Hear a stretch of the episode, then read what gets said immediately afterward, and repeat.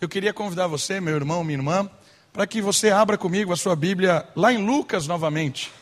Evangelho de Lucas, desta vez, capítulo 2. Hoje eu gostaria de ser um pouco mais rápido aqui no nosso estudo bíblico, e eu queria usar a ilustração, as nossas encenações aqui com as músicas, olhando no texto bíblico algumas coisas, e aprender com o texto bíblico sobre o Natal, tirar alguns princípios do Natal. Lucas capítulo 2,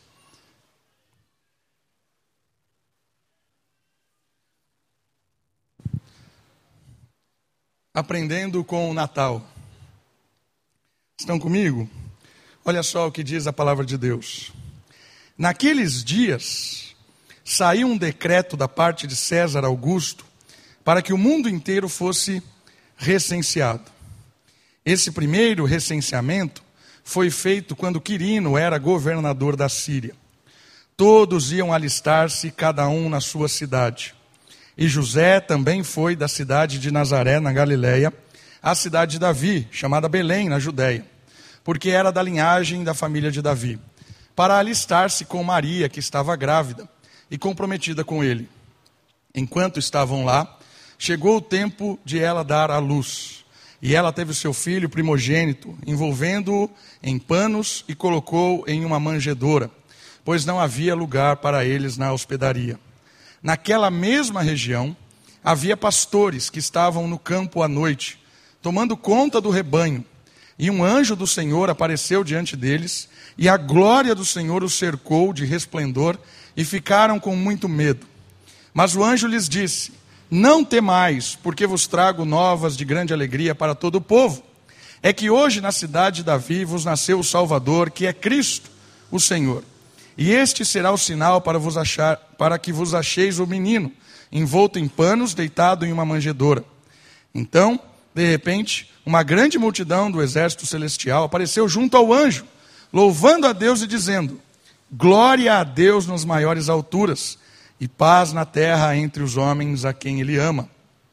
E logo que os anjos se retiraram, indo para o céu, os pastores disseram uns aos outros: Vamos já até Belém para ver isso que aconteceu e que o Senhor nos revelou. Foram então com toda a presença, com toda a pressa, desculpa, e acharam Maria José e o menino deitado na manjedoura. E vendo-o, contaram a todos o que lhe havia sido dito sobre o menino.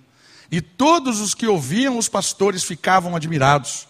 Maria, porém, guardava todas essas coisas, meditando sobre elas no coração. E os pastores voltaram, glorificando e louvando a Deus por tudo o que tinha visto e ouvido, como lhes fora falado. Queridos, essa história é fabulosa, porque ela conta a história do Rei do universo, o Criador dos céus e da terra, o Deus Todo-Poderoso, vindo até o mundo para resgatar o mundo dos seus problemas de morte, do seu aspecto moral, das suas inclinações para o mal, do desespero, da desigualdade, da morte. E olha que fantástico. Como é que você espera a visita de um rei? Como é que você espera quando alguém muito importante vai chegar?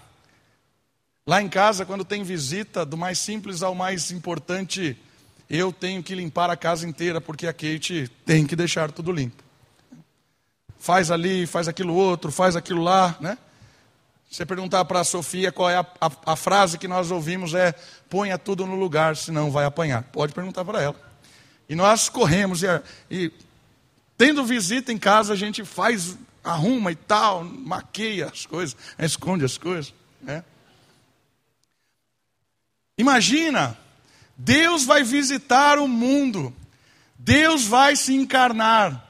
Deus vai receber humanidade. O judeu esperava que isso acontecesse num palácio, que Deus se manifestasse no maior dos palácios, quem sabe com ouro, muitos artefatos valiosos, diamantes, pedras preciosas, porque Deus vai chegar. E aí vem um escândalo, logo direto.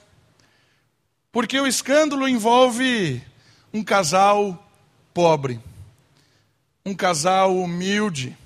E para você ter uma ideia da sua pobreza de José e de Maria, o versículo 24 do, do capítulo 2 diz assim: E eles foram para o templo para oferecer sacrifício, segundo estabelecido na lei do Senhor, e levaram duas rolinhas ou dois pombinhos. Quem não tinha dinheiro para levar bicho grande, levava bichinho pequeno. Esse versículo revela o como eles eram simples, o como eles eram pessoas realmente humildes. Esse é um escândalo. Por quê? Porque o mundo e a morte e os aspectos egoístas da sociedade em que a gente vive reconhece o poder, a grandeza, a fama, o status, o empoderamento, quanto maior, melhor, quanto mais, melhor. Deus reconhece a simplicidade do ser humano. Deus conhece o seu coração, Deus conhece as suas aflições, Deus conhece o mais íntimo de quem você é, o valor como homem e mulher que você tem, independente de quem você seja, independente de que aquilo que você conquistou ou não, independente do seu estudo ou não, Deus se importa por quem você é. Por isso, o nascimento de Jesus revela para nós que Deus veio na simplicidade. Deus veio da forma mais simples possível. Deus veio numa manjedoura. Você já parou para pensar nisso? Jesus nasceu na manjedoura para bicho, onde os animais repousavam, onde os animais estavam Deus se fez presente. Primeira lição que isso nos dá é que Deus não se importa com quem você é, no sentido de ter ou ser. Deus quer você. Porque Deus te criou do jeito que você é. Deus sabe quem você é. Deus não está esperando nada de você. Deus não precisa de você e nem de mim. Deus não é um Deus de barganha. Deus não é um Deus de troca. Deus não é um Deus da política brasileira. Você faz para mim, eu faço para você. O Criador do universo revela isso vindo na manjedoura. Percebe? Eu não tenho nada para oferecer para Deus. Você não tem nada para oferecer para Deus. Eu não tenho como comprar o amor de Deus. Eu não tenho nada que Deus se interesse. Mas mesmo assim, Deus se interessa por quem você é como criatura dele, como filho dele. Deus valoriza você completamente diferente do que o mundo valoriza. Por isso ele está revelando logo de cara: eu venho na estrebaria, eu venho mais humilde das coisas, eu venho para resgatar você. Percebe isso? como Deus mostra a sua humildade, a sua simplicidade, o seu amor por nós. E aí você pergunta: quem são as primeiras pessoas convidadas a adorá-lo? E na nossa encenação chegaram os três aqui, né? Os três carregando os seus, seus bichinhos, né? E tinham os outros bichos aqui juntos, né? Olha que, que igreja fantástica essa, né? Os bichos, e aí chegam três. Quem eram os três que chegaram? Os pastores. Pessoas simples da sociedade. Ali não tem imperador, não tem rei, não tem líderes do exército, não tem os fariseus, líderes religiosos, são os pastores. Simples pastores convidados para encontrar o Salvador. Irmãos, vocês estão aqui hoje convidados para encontrar o Salvador. Deus convidou você, sua família, para ter um encontro com Ele hoje à noite. E Ele está dizendo para você: Eu sei quem você é. Eu conheço as suas lutas. Eu conheço o seu coração. Eu sei das suas escolhas certas e erradas, das suas alegrias e tristezas. Eu sei quem você é. E se você veio aqui hoje, eu convidei você para vir aqui hoje, não porque você era alguém que tinha algo para me oferecer, não porque você é alguém que eu quero tirar alguma coisa sua, não porque eu. Não. Eu trouxe você aqui hoje porque eu me importo com as pessoas simples desse mundo. Eu me importo com aquelas pessoas que querem recomeçar, com aquelas pessoas que querem ter as suas vidas transformadas, os seus pecados perdoados, que querem ter uma nova maneira de viver num mundo louco. Eis os pastores, os mais simples da sociedade, chegaram para encontrar Jesus. E você hoje está encontrando com o Salvador.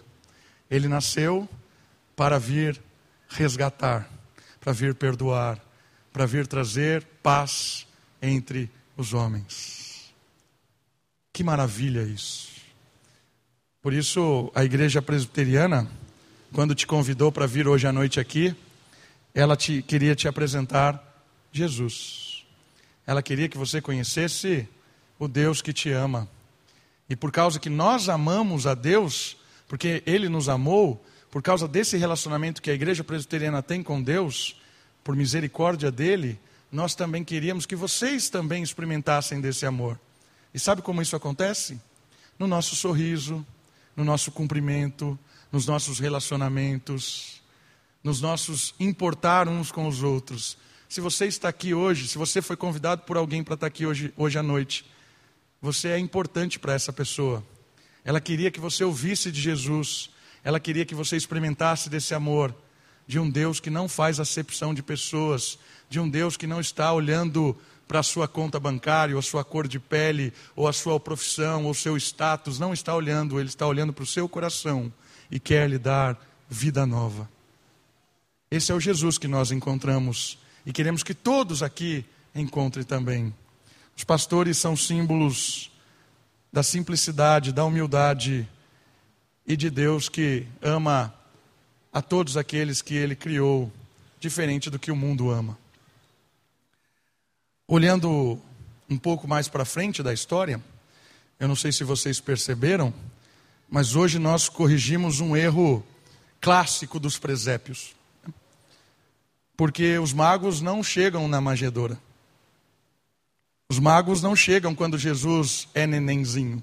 Os magos já chegam quase quando Jesus tem dois anos. E eu queria mostrar isso para vocês no Evangelho de Mateus.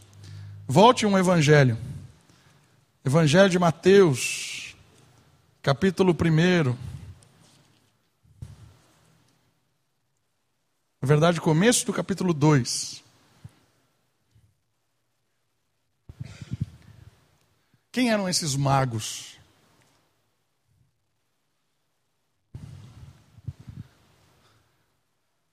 E o que eles têm para nos ensinar sobre o Natal?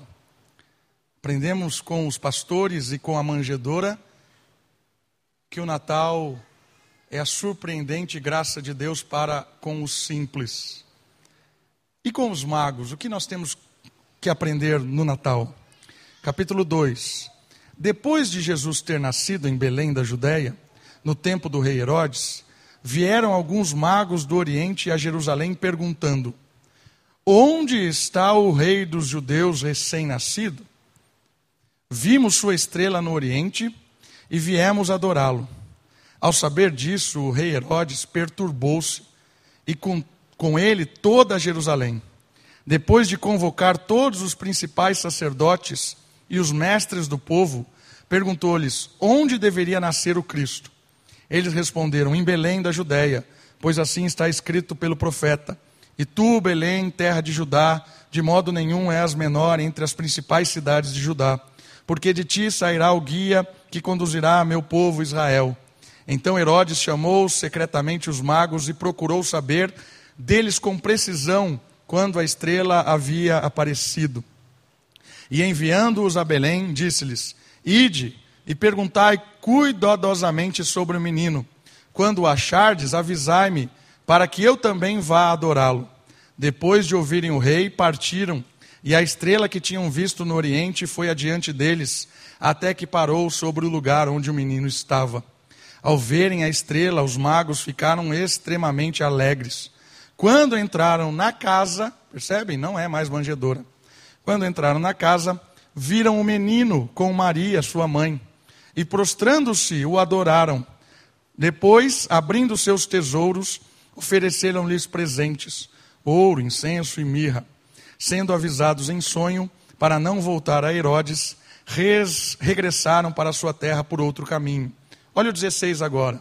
Então Herodes, percebendo que havia sido enganado pelos magos, ficou furioso e mandou matar todos os meninos de dois anos para baixo, provavelmente a idade que Jesus tinha aí, em Belém e nos arredores, de acordo com o tempo indicado com precisão pelos magos. Olha que história interessante. Os magos não eram reis. Né? Às vezes a gente começa a tradição cristã é interessante porque vão se agregando coisas a elas, né? E hoje a gente tem a ideia de um, reis magos, que eram três, inclusive tem os seus nomes, cada um deu um tipo de presente. O texto bíblico não fala nada disso. O texto bíblico diz que eles eram magos, o texto bíblico não diz quantos eles eram. Talvez eram três, quinze. A tradição da igreja oriental, para vocês terem uma ideia, a igreja no Oriente acredita que eram quinze magos. Esses magos eram uma comitiva, cada um representava e cada, é, cada parte deu um tipo de presente. Quem eram esses magos? Esses magos, olhando o texto, são aqueles que trabalham com astronomia, que estudam as estrelas, aqueles que mapeiam as estrelas. Não confunda astronomia com astrologia, tá bom? Eles não eram João Bidu e não faziam horóscopo eram astronomia, estudavam as estrelas. Por isso eles perceberam uma estrela. Eles perceberam uma estrela diferente. E essa estrela, ela movia-se. Então, tire da sua cabeça a ideia de que era uma estrela gigante. Porque se fosse uma estrela gigante, Herodes tinha o GPS pronto para localizar o menino. Certo? Então não era uma, uma estrela gigante que ficava lá andando. Não, não era era algo que estava revelado para um grupo de especialistas em estrela.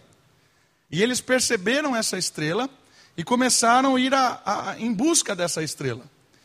Conversaram com Herodes, disseram o que tinha acontecido, receberam a informação que ali havia uma manifestação de um, de Deus, de um rei, daquele que viria para governar com o seu reino transformador, viria com uma nova estrutura de justiça, e aí Herodes fica incomodado, porque Herodes era um político clássico, em que não pode perder poder, e aí ele manda acabar, né, quando ele percebe que os magos o enganaram, ele manda matar todas as crianças com menos de dois anos para tentar chegar no menino Jesus.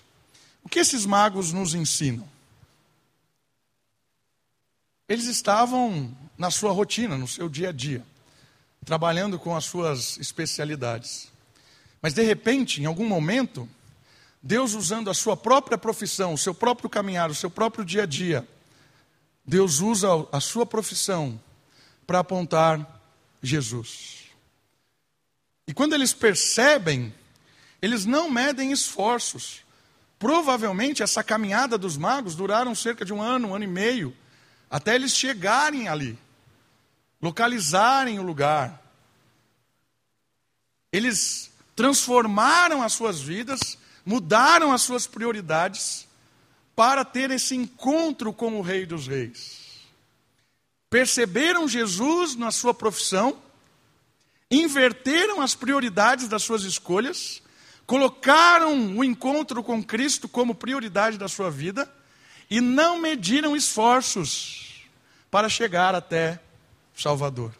Encontraram Jesus na sua casa, presentearam, o adoraram e saíram vibrando com o que tinham visto. Isso nos ensina algo muito precioso, porque Deus se revela a cada um de nós em pequenos momentos das nossas vidas.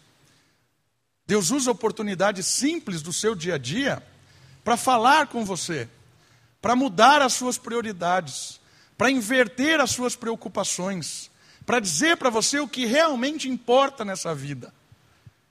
E vai falar que não é verdade. Às vezes você tem um choque de realidade nessa rotina louca que a gente compra, que a gente é inserido. Quando você está lá desesperadamente envolvido com a sua profissão, numa simplicidade, num detalhe, você percebe Deus dizendo para você: você está prestando atenção nas suas escolhas? Ou você está deixando a sua família, você está deixando a sua comunidade cristã e está loucamente focado numa coisa que não tem sentido? Deus faz isso às vezes com a gente de forma sutil com os magos foi uma estrela. Que estrela é essa? Que estrela é essa?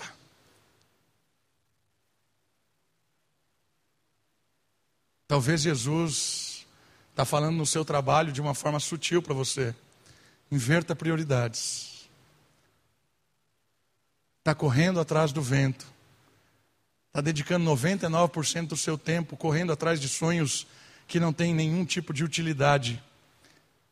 Deus está mostrando a estrela do Salvador para você. Às vezes você está correndo atrás de uma coisa que não faz o mínimo sentido, querendo estruturar a sua família de um jeito que não faz o mínimo sentido, buscando, idolatrando, às vezes idolatrando os filhos, idolatrando, sei lá, às vezes a gente perde o foco nesse mundo louco, dessa correria que tanto exige da, da gente. E Deus está colocando uma estrelinha tão sutil, dizendo: acorda. A sua prioridade deve ser o reino de Deus e a sua justiça, porque todas as demais coisas vos serão acrescentadas. Confia em Jesus. Às vezes a gente tem que abrir mão, abrir mão de muita coisa, para que a gente possa experimentar de verdade o que é ter uma vida com Cristo, o que é adorar ao Senhor, o que é ter um coração cheio do Espírito, experimentar o perdão dos pecados, experimentar uma nova, um novo nascimento, um novo, novos relacionamentos. Os magos nos ensinam que homens preocupados, envolvidos com este mundo, não existe nada mais importante do que Jesus. Não existe prioridade mais relevante do que o reino de Deus. Não interessa quem você é, o que você está fazendo, não interessa a responsabilidade que você tenha nesse mundo. Ela não é nem perto da importância de pertencer ao reino de Deus e de buscar o reino de Deus em primeiro lugar. Você quer realinhar a sua vida? Quer realinhar o seu casamento? Quer realinhar as suas escolhas? Quer realinhar a sua rotina? Quer ter uma vida nova? Um relacionamento novo com o seu filho, com seus familiares, com o seu trabalho? Você quer experimentar disso? Eis o que os magos nos ensinam. Priorize Cristo. Busque a justiça de Deus em primeiro lugar, o seu reino. E as coisas demais vão se ajustar automaticamente. Como eu faço isso na prática, pastor? Na prática, os magos tiveram um encontro com Cristo. Na prática, nós precisamos ter um encontro com Jesus. E como ocorre esse encontro? Esse encontro ocorre no nosso tempo com uma oração.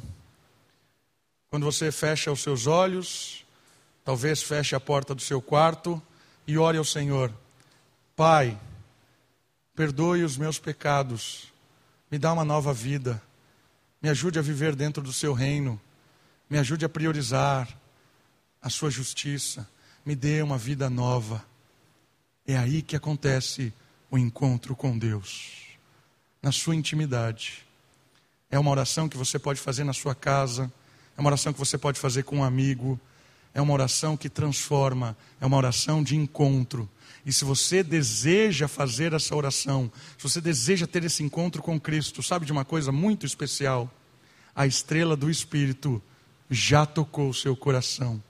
Porque o desejo de orar, o desejo de se encontrar com Deus, é um desejo que nasce do poder do Espírito no nosso coração.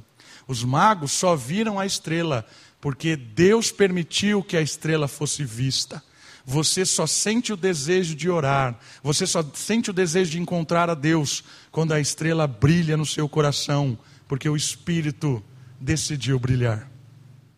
Esse é o primeiro passo, um encontro com o Salvador, um encontro de perdão, um encontro de recomeço, um encontro de nova vida. E o segundo passo? O segundo passo é viver uma vida perto dele. E como é que nós podemos viver perto de Jesus?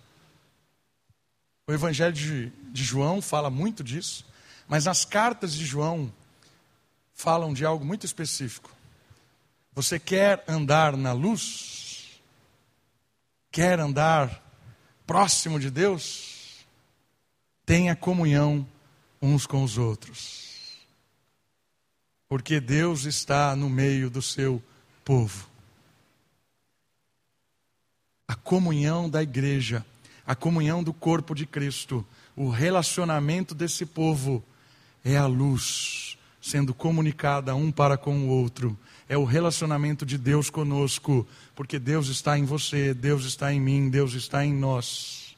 E é na comunidade que a gente se aquece para uma vida de bênção nesse mundo. Segundo passo, então, é se envolver com o projeto de Deus, com a comunidade de Deus, estar próximo de pessoas que amam a Deus, para trocar essas experiências e ser bênção nesse mundo. Levar o Evangelho, pregar Cristo, viver uma vida nova. Os magos inverteram as suas prioridades porque encontraram o Salvador. Talvez está na hora de você ou eu inverter as nossas prioridades porque encontramos também o Salvador. A segunda lição do Natal é que Deus quer inverter as nossas prioridades. A primeira é que ele se manifesta no meio da simplicidade. A segunda é que ele quer inverter as nossas prioridades. E quando a gente percebe isso, quando a gente descobre Jesus na nossa vida, quando a gente descobre o povo de Jesus na nossa vida, as coisas começam a mudar, as coisas começam a brilhar de verdade, as coisas começam a fazer sentido. Eu sei porque eu estou vivendo, eu sei porque eu estou trabalhando, eu sei porque eu estou cuidando dos meus filhos, eu sei porque eu estou descansando, me divertindo, viajando, eu sei porque eu faço as coisas, porque agora a luz de Cristo brilha no meu coração e eu já não corro atrás do vento. Agora eu vivo uma vida direcionada pelo Espírito de Deus, que mostra para mim qual é o caminho da justiça, do amor e da fraternidade. Isso é o Natal. O Natal nasce no nosso coração, na simplicidade desse Deus que é próximo, e o Natal nós, nasce no nosso coração, ajustando, realinhando aquilo que faz realmente sentido para cada um de nós. Vamos orar? Baixe sua cabeça, feche os seus olhos. Quero orar por você, orar pela sua família.